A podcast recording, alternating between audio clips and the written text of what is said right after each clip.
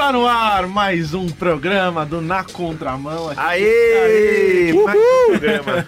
Quem está falando aqui é Júlio Pardo, após a gravação de um painel literário. E ao meu lado esquerdo está mais uma vez o Daniel Palombo, Eu estou aqui e ao meu lado esquerdo está ele, João Paulo Gouveia, o cara dos JP. livros. E a minha direita, Daniel Palombo. Aê! Aê! À minha direita, Júlio Pardo. Aê! Bumerangue Muito pronto, bem. é isso aí. Bom, hoje, na contramão, indo um pouco na onda né, da gravação do painel literário, né? Que a gente não sabe quando vai ao ar. não sabe quando Faça vai ao ar. aí. Que um dia vai ao ar. Um dia vai ao ar, É, não sabemos quando, claro. não é verdade? Eu gravei um conta. Um, ó, Um painel eu gravei literário. um painel literário com o JP. Hoje nós vamos falar, na verdade, nós vamos re- responder e refletir sobre uma pergunta. Por que eu preciso de Deus? Eu sou uma, por exemplo, eu posso dizer, ou posso pensar, sou uma pessoa legal, não cometo nada de errado, tenho minha vida em ordem. O que Deus, né? No que Deus faz diferença na minha vida, né? E aí, para começar, eu, eu gostaria de perguntar para vocês dois o seguinte. E aí vem a hora da reflexão, vocês têm que se virar para responder.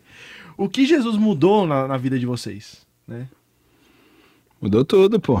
Né? Não tem nem como, não sei nem como É colocar os de pensar, parâmetros, é. Mas eu acho que ainda ah, a- o tema é porque preciso de Deus. Uhum.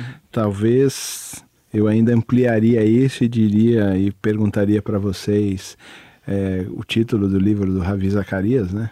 Pode o homem viver sem Deus? Será que a gente pode viver sem Ele? Entendeu? Não é só porque que eu preciso de Deus simplesmente, mas tem uma outra mão aí, né? Uhum. Eu Claro. preciso dele para tudo, para respirar. Se a gente consegue reconhecer isso, muito bem. Mas ele mudou minha vida, eh, mudou completamente minha vida. O jeito de pensar, o jeito de agir, o jeito de me relacionar comigo, com ele, com os outros. Ele mudou tudo, tudo. Bonito, hein? Tô chorando aqui agora nesse momento. É um poeta. Vai, Daniel. Tô chorando E você? aqui. O que, que Jesus Não, mudou tudo, né? Por causa de Deus, agora a gente é filho, né? Isso é maravilhoso, né? O que Jesus veio Uhum. trazer esse entendimento, essa nova criação, essa nova natureza. E agora a gente entende que a gente é filho, né? Que Deus é pai, né? Então, a gente tem um pai agora, né? Isso é fantástico. né? Deus ele fez muito além de nos livrar no- do inferno, né? Ele nos adotou como filhos, né? Uma coisa muito mais mais bonita, uma coisa muito mais interessante no- no- em pensar, né? Por que, que nós precisamos de Deus, né? Para quem tem de fato Deus, é inconcebível pensar, né? É, Para quem faz parece. parte disso. Para quem né? faz parte disso, né? Esses dias eu tava pensando o, o seguinte, né? Eu tenho que elogiar a torta de maçã da minha namorada. Momento comida aí. É muito boa a torta de maçã. Eu ia vir hoje com uma camisa escrita Eu amo minha esposa. Mas... Cara, Mas tem um problema você comer uma torta de maçã muito boa. É que todas as outras parecem ruins, É possível. não é? Ou parecem não tão boas, né? Você come a maçã e fala assim, ah, não, mas a maçã é melhor, né? Então eu acho que a vida com Deus é um pouco assim. Quando a gente tem essa experiência, né? Parece que é difícil imaginar como seria sem. Né? A gente fala assim, "Bom, isso aqui é tão bom, né? Como algo poderia ser melhor, né? É difícil de pensar, de fato. Óbvio, a gente dá nossas escorregadas, né? Faz parte da nossa caminhada, mas tem essa sensação, né? Bom, vamos desenvolver um pouco melhor isso no próximo bloco.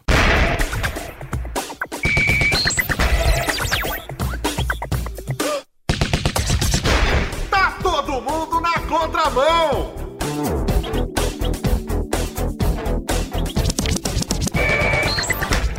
Que eu ia perguntar ó. assim, então, a vida com Deus e a, a caminhada com Ele é uma experiência. Ela é só Olha- experiencial. Não, Ou ela é racional? não, eu acho que são as duas coisas, né? Ela envolve todo o ser. Suas emoções, seus sentimentos, seu coração, sua A racionalidade. gente tá no intervalo, né? É, não, estamos de volta na contramão, estamos falando sobre por que preciso de Deus, né? E aí o JP levantou uma pergunta no intervalo, mas se você quiser falar de novo. É, a pergunta é, você falou assim, ah, quem tem essa experiência e tal. Aham. Eu acho que a gente tem vivido isso muito hoje, Uhum, né? sim. De que o cristianismo ele se tornou uma mera experiência. Será que o cristianismo é só uma experiência? Quer dizer, Deus é assim, ele é para ficar sendo experimentado, né, o tempo todo, é só uma experiência, né? Ou, ou, ou tem mais coisa? Tem o racional, tem o intelectual no processo. Tem tudo. Conversão, ela quer dizer que eu vou para um relacionamento com ele, onde eu, eu vou de maneira integral, não é? Quer dizer, minha alma, meu espírito e minha matéria também, é o meu corpo, né, que Sim. está nisso também. tá tudo junto, né? A gente não pode separar, né, as coisas, né? Eu acho que é, quando Deus nos faz, quando Cristo nos faz novas criaturas, tudo muda. O jeito da gente pensar, o jeito da gente agir, o jeito de sentir também. A experiência, ela é colocada no seu devido lugar, não como o centro da vida. Vou jogar pro Daniel. O Daniel tá muito quieto, o Daniel tá só... É, Deus, eu tô aqui, É, né? tá Vai. Daniel Mas, ó, vai falar. É verdade. Ó, ó, me perguntaram uma vez o seguinte: Ô, Júlio, por que, que as igrejas hoje tá tão complicado? Não, as pessoas, né? Parece que não estão mais aí pra vida da igreja Uhum. e tal. O que tá acontecendo? Eu falo assim. Acham, ah, o problema é dos pastores. Eu falo assim, o problema estão em, to- tá em todo mundo, na verdade. Porque ah, o pensamento é, quando alguém te pergunta, que igreja eu devo frequentar? Qual é a resposta que a maioria das pessoas dão?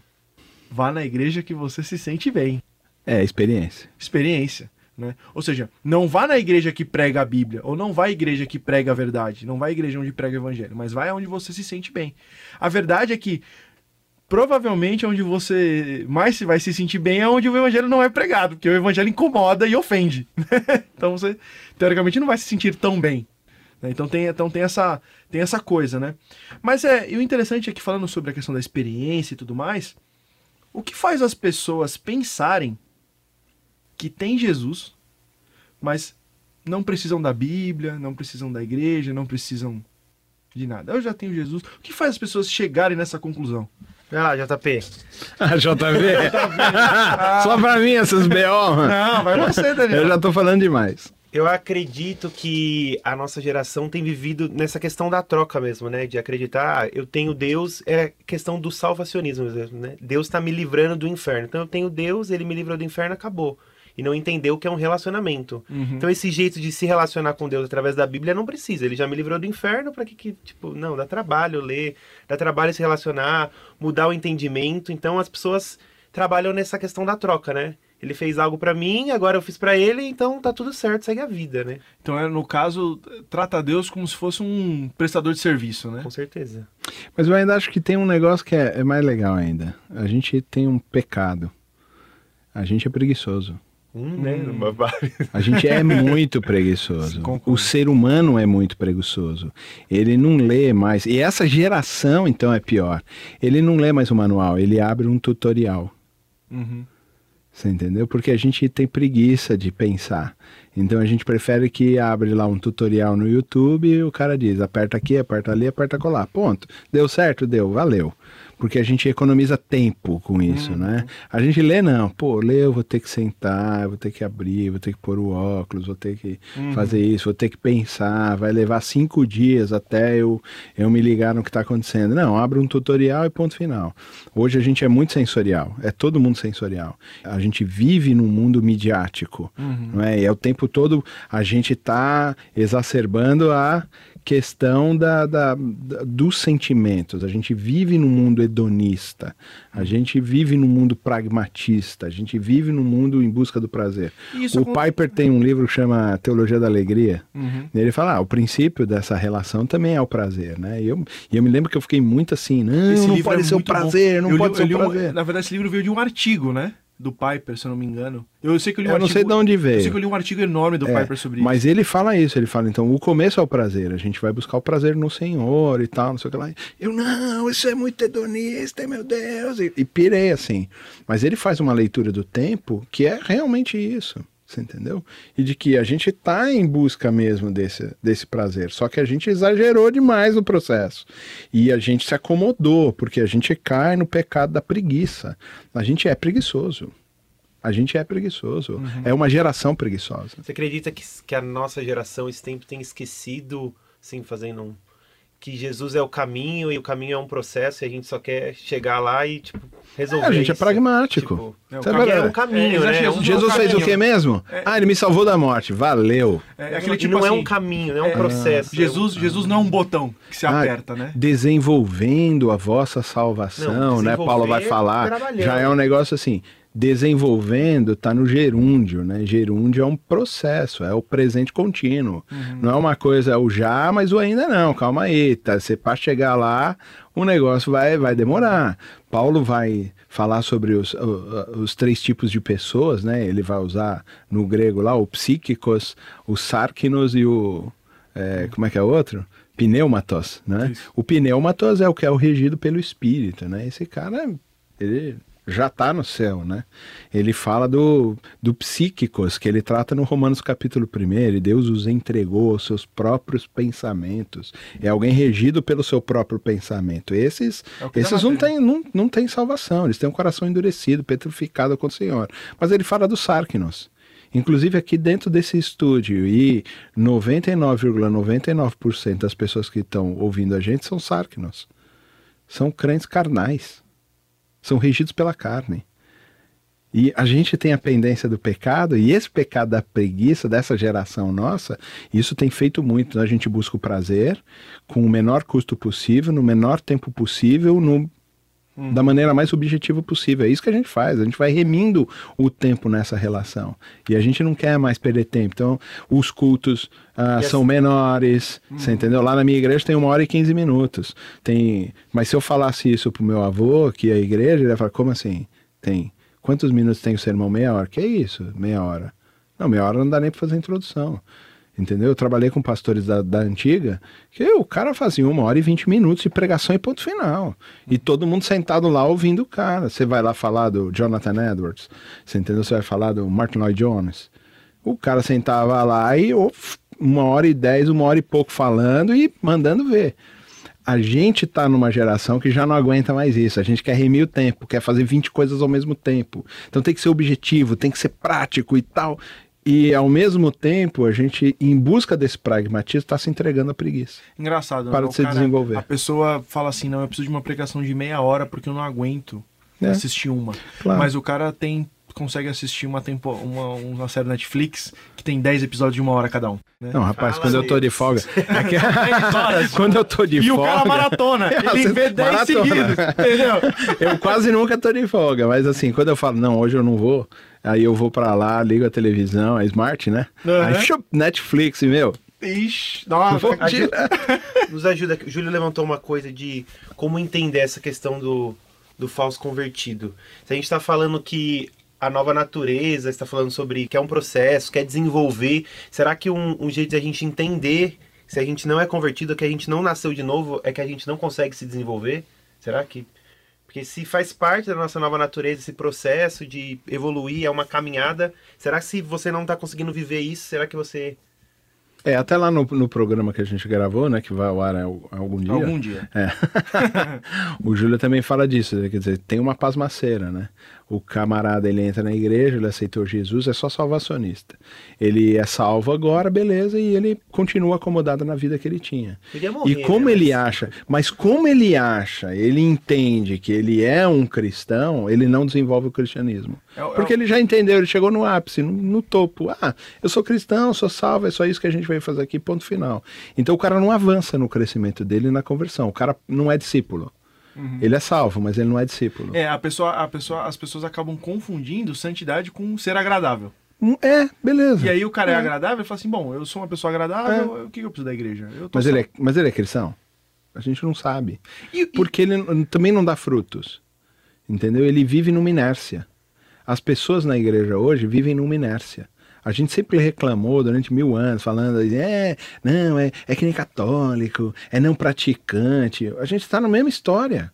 É a mesma história. O cristianismo de hoje é o cristianismo do passado. Se a gente chamava de cristianismo católico, agora a gente chama de cristianismo evangélico e a gente está cometendo os mesmos erros que a reforma quis evitar. É, tem evangélico não praticante membro de igreja, né?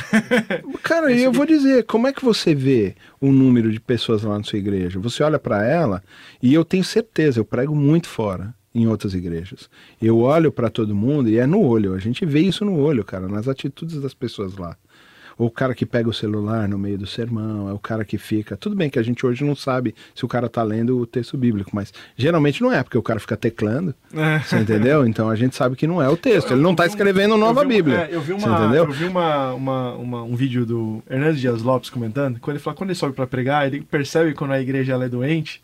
Quando ele, te- quando ele termina de ler o versículo bíblico, as pessoas fecham a Bíblia, jogam debaixo do banco e É. cruzam o braço. É. Do tipo, já li o texto, agora. E aí você olha para a igreja, faz esse exercício lá na sua igreja. Quantos você entende que são discípulos de Jesus e quantos são salvos? Salvos a gente espera que seja 95% da igreja. Discípulos. A gente tem certeza que só são cinco.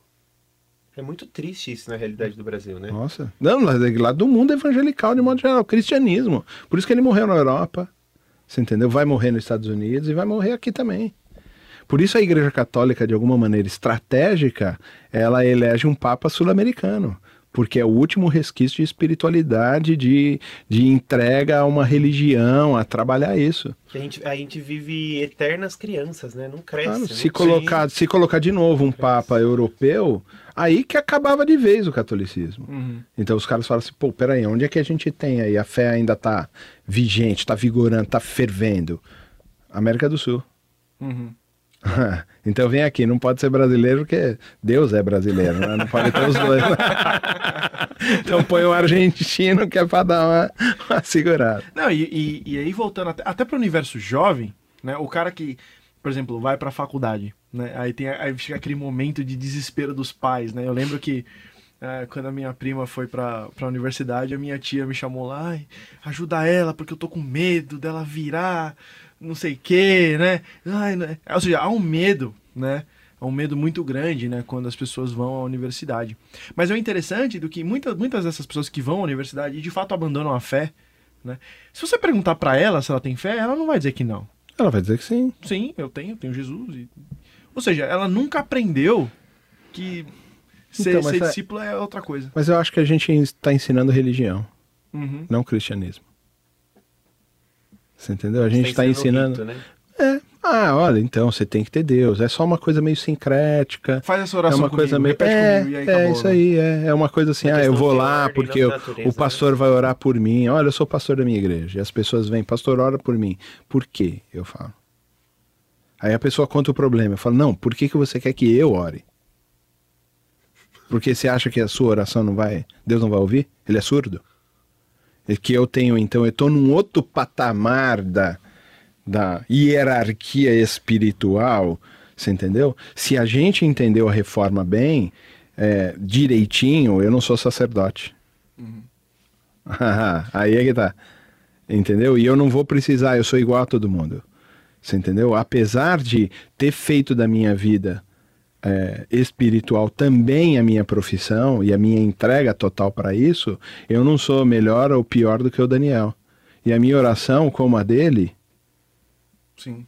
Mas a gente se apega a esse processo de não, o cara é mais espiritual, ele tem mais contato com Deus. Peraí, se Jesus morreu por mim e abriu todos os caminhos da minha relação com Deus, não é a minha oração, a oração do pastor maravilhoso que, que faz o negócio. Não é. Agora não é mais hora É a minha Por relação, mim, não né? é Ora sincrético. comigo, né? Ora comigo, beleza, pastor, ora comigo. comigo. O senhor, ah, vamos engrossar a voz aí nas orações? Vamos.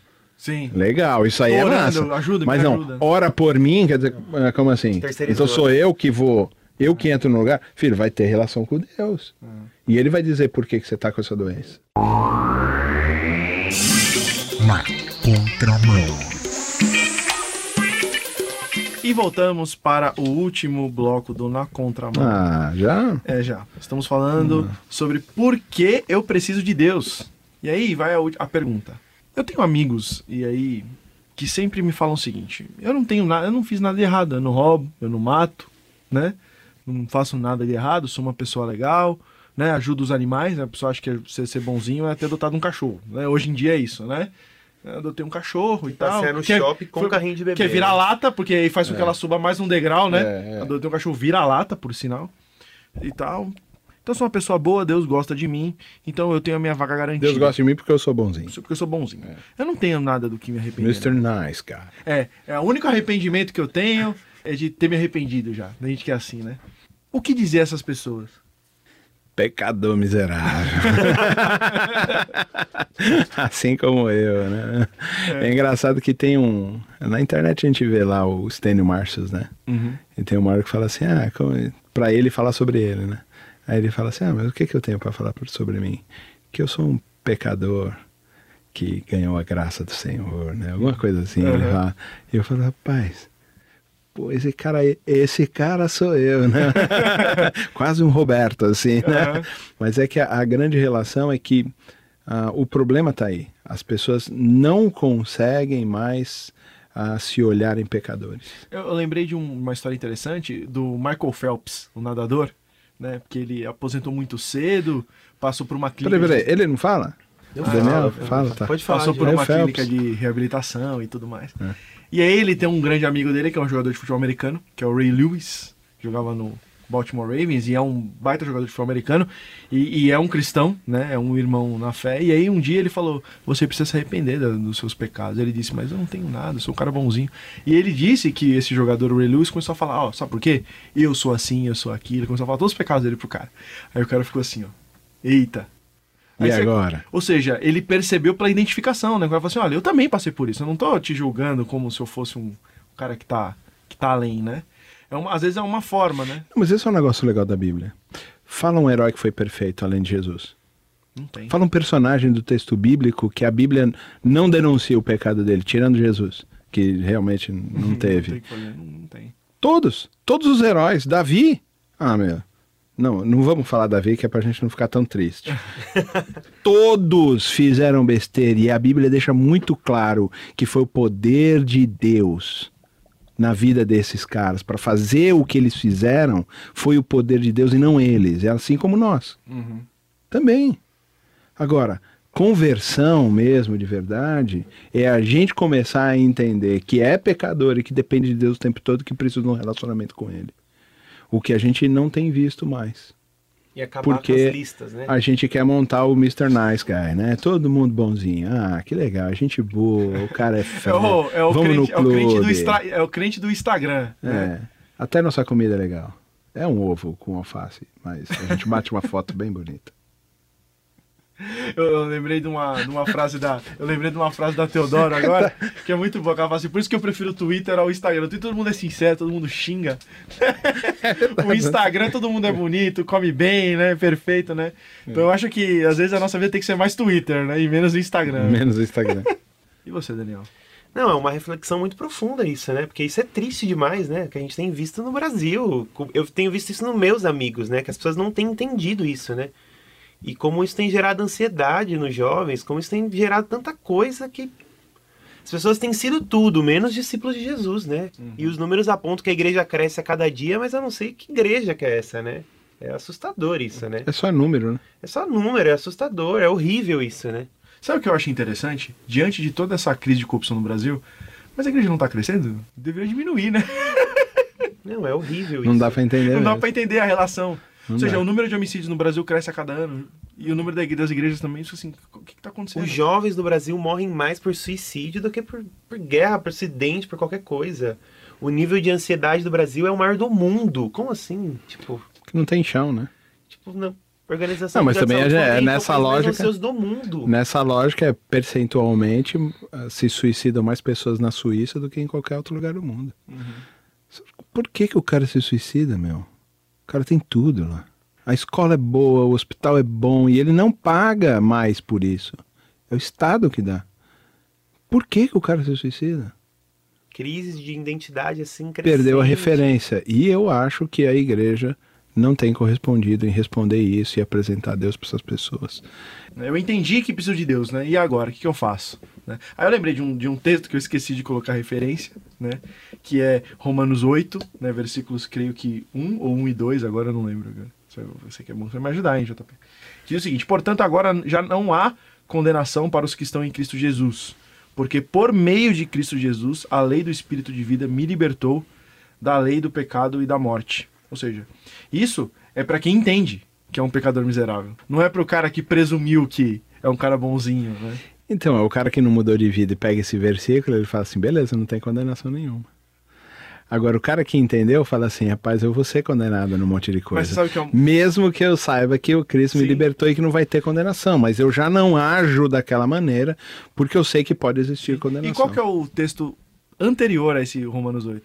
É o Romanos Romanos 7. ou seja, miserável homem que sou, quem me livrará do... Né? É, sim. Sim, ou seja, ele tá falando que, que miserável homem que sou. E aí ele fala, graças a Deus por Jesus, né? Portanto, não há condenação. É isso aí. Ou seja, você não consegue desassociar né, o já não há condenação com o primeiro vem o miserável homem que sou. É isso aí.